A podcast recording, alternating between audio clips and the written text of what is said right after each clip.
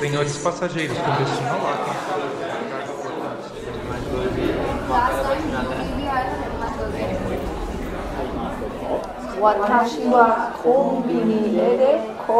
o kaimasu.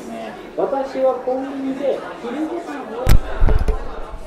Testando som Bom, se você tá me ouvindo, é sinal que minha voz, que nada mais é que um som produzido pela minha laringe, onde se localizam minhas cordas vocais, estão funcionando direitinho e a gente pode começar um novo episódio do Expresso Ilustrado. Mas antes que você estranhe, esse é o assunto dessa semana: vozes. Nessa edição, a Isa foi pra rua, mais especificamente pro prédio do IEB, que é o Instituto de Estudos Brasileiros que fica na USP. Que nesse sábado, dia 25 de janeiro, a cidade de São Paulo completa 466 anos. E para comemorar, a gente vai apresentar um dos lugares mais curiosos da capital. E é lá dentro desse prédio que fica reunido um acervo doado pelo jornalista e museólogo Luiz Ernesto Caual e conta com mais de 12 mil vozes. Sim, isso mesmo, vozes. O Luiz Ernesto, que hoje tem 92 anos, é fascinado por vozes. E eu fui lá para dar uma bisbilhotada. E além disso, eu ganhei um tour guiado por um dos funcionários, o Paulo José, que deu uma entrevista pra gente também. Ele é técnico do serviço de arquivo do IEB e membro do grupo responsável pela catalogação da Vozoteca. É, é sim. Obrigada. E como é que foi esse passeio por lá, Isa? Eu cheguei lá no, no prédio que fica a Biblioteca Brasiliana Guita e José Mindlin, na Avenida Professor Luciano Gualberto, número 78, dentro da USP. A sala de atendimento do pesquisador do arquivo IEB fica onde? Sargento Dourado? Aham. Lá no final da sua esquerda, lá da. Tá ótimo, obrigada. É, lá dentro tem uma sala dedicada à consulta dos arquivos do IEB, e ela é toda envidraçada e a vista dá para um jardim. Os computadores eles ficam dispostos para as consultas e é só preciso marcar um horário, de segunda a sexta, das 9 às 13 horas. Mas lá não guarda só vozes, né? Tem outros acervos. Não, não, tem outros. É, Eu vi, por exemplo, o acervo do Graciliano Ramos, do Mário de Andrade, e até por isso que torna a digitalização dos arquivos mais difícil, porque eles têm muita coisa para digitalizar. E quando eu fui lá, eu conheci a equipe responsável pelo acervo do crítico literário Antônio Cândido, que eles estavam digitalizando, então estavam todos de luva, é, fazendo umas coisinhas. E a Vozoteca, é, ela foi doada pelo Luiz Ernesto, ela fica junto com todo esse acervo? Como é que é isso? Sim, eu conversei com o Paulo José, que ele me contou como é que. a importância desse acervo e como é que ele foi doado. Assim, quando a gente fala de documento, acho que fica claro por que, que alguém gostaria. por que, que é tão importante digitalizar. Agora, quando a gente fala uma vozoteca, é algo diferente, né? Então, por que, que é tão importante ter uma vozoteca hoje em dia, talvez com internet, YouTube, todos os tipos de streaming que tem vários áudios? O que, que você acha disso? Então, eu, eu curto a ideia dos streams e curto a disponibilização da internet para áudio. Né? Eu acho que isso ajuda isso a, a promover e propagar, difundir ah, documentos, no caso documentos de áudio e vídeo, que, que gerem algum tipo de, de estudo para a sociedade. Né? Então, isso eu acho importante. Ah, algumas coisas que o leque tem está disponível na internet à vontade, outras não. Mas eu acho que o importante é que a, a nossa mentalidade de cultura ela passe realmente na prática a, a difundir, né? a passar um para outro para não se perder a informação. Passar a informação de modo é, correto, analisado. é, a gente vive tantas fake news assim hoje em dia, então a gente tem que saber lidar com isso e disponibilizar de modo honesto, sincero, verdadeiro a informação. Então, quanto mais propaga isso, melhor. E o leque vem para agregar esse tipo de, de situação, quer dizer, a gente dispõe, tem coisa que não é só o leque que tem, não é exclusividade, mas tipo as músicas, né? Outras são coisas incríveis, né? Que tem que ter acesso para o público, para o público ter esse, esse contato com a nossa história, porque a Vozoteca traz uma nos seus, nas suas, nos seus detalhes, eh, você de repente você encontra pessoas que trabalhou nos bastidores da TV Cultura, por exemplo, que foram importantíssimas e que ela sempre esteve no anonimato.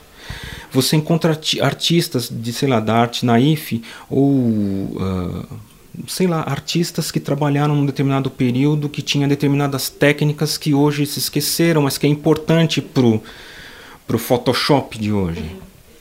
Você encontra é, poetas esquecidos, você encontra né, diversos artistas, manifestações artísticas e profissionais que foram muito importantes para chegar onde a gente chegou hoje e que produziu isso também que não, talvez não, não teve a devida atenção, devido sucesso, devido, sei lá.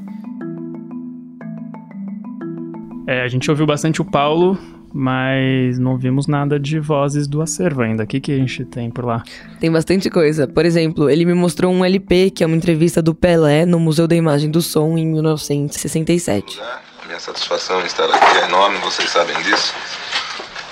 E aproveito a oportunidade também para um abraço. Tem discurso do Hitler.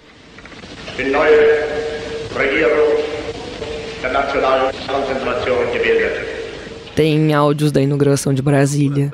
Chega a Brasília o presidente Juscelino Kubitschek. O doutor Israel Pinheiro recebe sua excelência no Catetinho, onde se realizou a exposição dos primeiros automóveis. A posse do JK. Os novos presidente e vice-presidente seguem em carro aberto, em marcha lenta. E tem até som de bicho, porque, segundo o Luiz Ernesto, não são só seres humanos que têm vozes. Então tem canto de pássaros. E tem, claro, alguns áudios polêmicos, tipo o Nelson Rodrigues falando sobre as mulheres que gostam de apanhar. É raro que o mulher chegue, vá à boca de cena, declarar: Eu gosto de apanhar. Mas, é como eu disse, nem todas as mulheres gostam de apanhar, só as normais, as neuróticas reais. E eu até comentei com o Paulo sobre essa declaração. Nelson Rodrigues hoje talvez, sei lá, fosse preso, assim. Mas assim, a gente precisa tomar cuidado com, essas, é, com esses recortes para a gente não não cometer uma injustiça com o Nelson Rodrigues no contexto histórico em que ele viveu, mas ao mesmo tempo trazer para nosso pro nosso presente e falar assim, cara, isso não se cabe mais hoje em dia, né? Isso isso que eu acho importante. E antes de começar a gravar o Expresso, a Isa me contou uma história que se tornou a minha favorita, que é a busca dele para descobrir como era a voz do Lampião. Sim, tem duas muito legais, na verdade. O Paulo me contou sobre a vontade de saber como era a voz de Dom Pedro I e do Lampião. Quando na época eles, uh, o governo brasileiro foi exumar o corpo do Dom Pedro I, ele tentou ali, é, por meio de, de, de, conversar com cientistas, buscar saber como que poderia ser a voz de Dom Pedro. Assim. Então chegava. Da caixa torácica dele? Exatamente. Na busca, na ânsia dele de ir atrás de voz, ele foi atrás da do Lampião. E, e ele tinha uma namorada no, no, no, no, Mato Grosso, se eu não me engano. Então ele é. Então ele ia para o Mato Grosso ver a namorada, acho que de 15 em 15 dias. E uma vez a namorada dele disse que tinha um, um, um, médium num terreiro de Umbanda que, que recebia o espírito do Lampião. E ele foi lá entrevistar o Lampião. Né? Ah, isso que é o áudio do, do da Vozoteca do é, Entrevista Entre Aspas. É, esse é o áudio do entre aspas, o Lampião, né? Mas assim, ele, ele, que ele quis ver aquilo, saber como é que era, ele não conhecia, não tinha ido nunca num terreiro. E, e aí foi toda uma, uma, uma epopeia, porque aí a namorada dele perguntou, é, tinha que saber se ele podia fazer entrevista com o guia, se o médium podia estar disponível. Então foi todo um, né, um, um circo, né, para ele poder ir lá entrevistar. E tem a gravação, quer dizer, ele mesmo hoje ele admite, fala assim, não, não, é, não sei, né, mas não, não acredito, mas não duvido, mas eu fiz.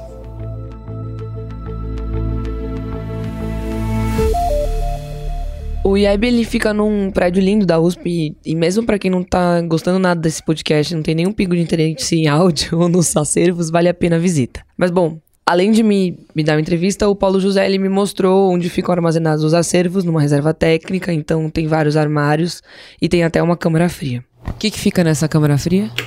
Ó, vou abrir para você ver. Ó. É um frigorífico, né? Uhum. Parece um, um açougue.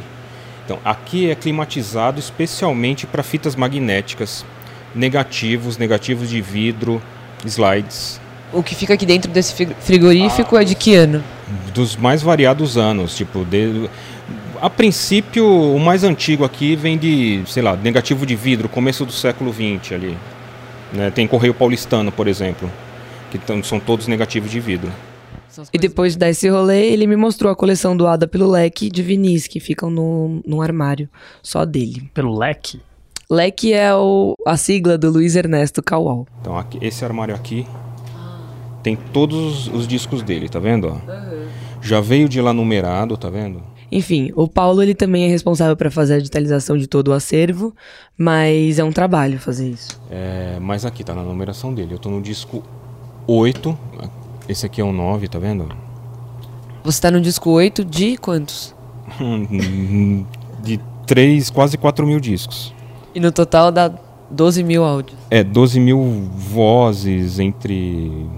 eh, Sons, digamos. Ele, ele, o, o Leque é, é um cara aficionado por, por som, por voz. Né? Então ele tem desde de vozes de, de- de humanas até vozes, vocalizações de pássaros e, e bichos e tudo mais.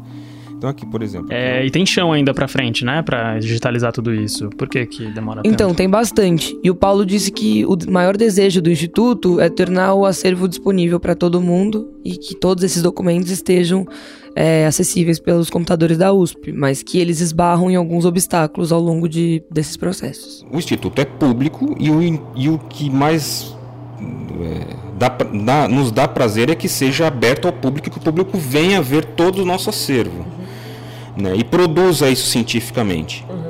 É, então, essa é a intenção. O problema é que a gente esbarra em alguns problemas, como, por exemplo, quando chegou a Vozoteca, nós não tínhamos um aparelho que digitalizasse vinil ou cassete. Então isso demora um pouco, porque a gente depende, por exemplo, de verba da universidade, a gente depende de verba, da- de repente, da CNPq, da CAPES, de, algum, de, alguma, de alguma pesquisa que está acontecendo aqui que a gente consegue esses equipamentos. Então isso foi um pouco moroso, porque também falta mão de obra pela demanda que tem aqui, porque é- você vê, não é só o Luiz Ernesto, eu vou te mostrar outros, outros nos outros andares para você ver mais ou menos o volume de, de documento que a gente tem que catalogar um por um. De- manual. é, é, é, é hercúleo, né? Por mais que, que a gente é, tenha a tecnologia do computador, de programas e tudo mais a nosso favor, mas o, o, o trabalho em si de você pegar documento por documento e catalogar é um por um. E afinal você conseguiu falar com o Luiz Ernesto? Sim, eu falei com ele por telefone. Ele mora aqui em São Paulo, na Praça Benedito Calixto.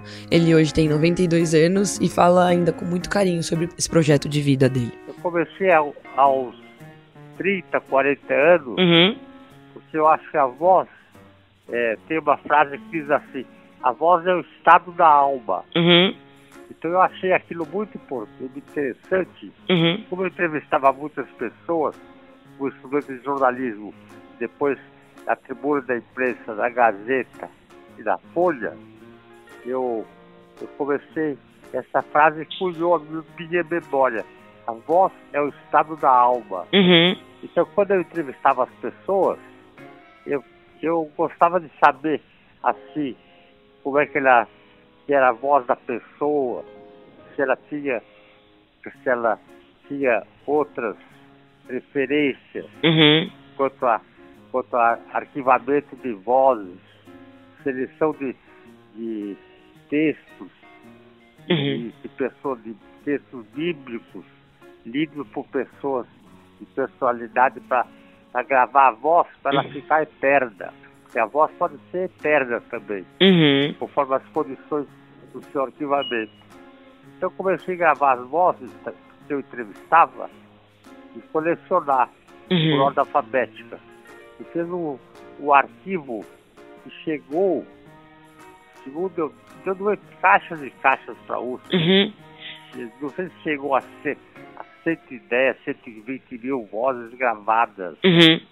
Inclusive, eu, eu pesquisava assim, quando viajava pro norte, pro nordeste, eu ia, ia pegando as vozes principais dos locais Por exemplo, consegui a voz do Lampião, consegui a voz dos governadores do Nordeste, Uhum. pessoal ligado ao folclore principalmente.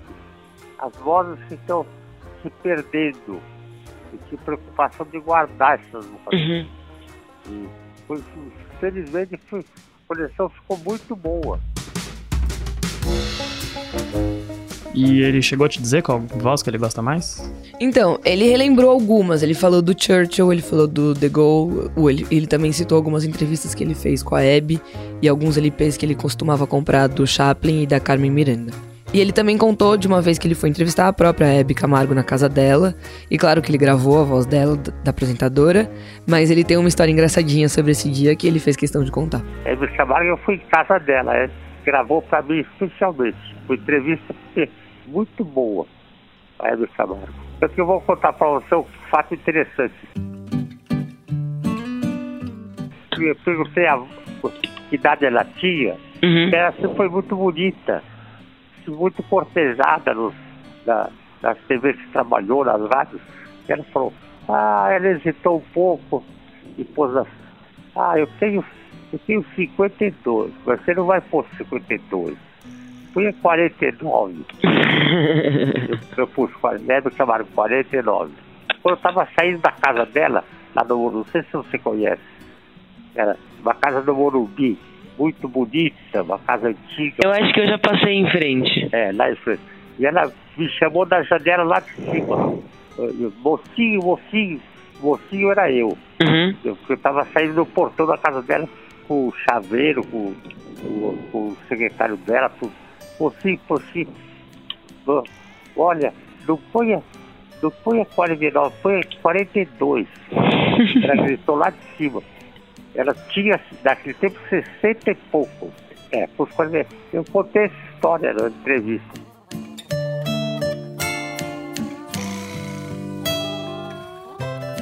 E bom, isso é só um pouquinho do que eu vi na Vozoteca. E eu queria deixar claro que os áudios que foram reproduzidos aqui não são exatamente os que estão na coleção do Leque, porque a gente não obteve permissão da USP para usar os originais. Então a gente reproduziu vozes de outras fontes e de acervos que estão em domínio público. E esse foi o Expresso Ilustrada, o podcast de cultura da Folha, que tem episódios novos todas as quintas às quatro da tarde. E antes de terminar, a gente tem sempre as nossas dicas da semana.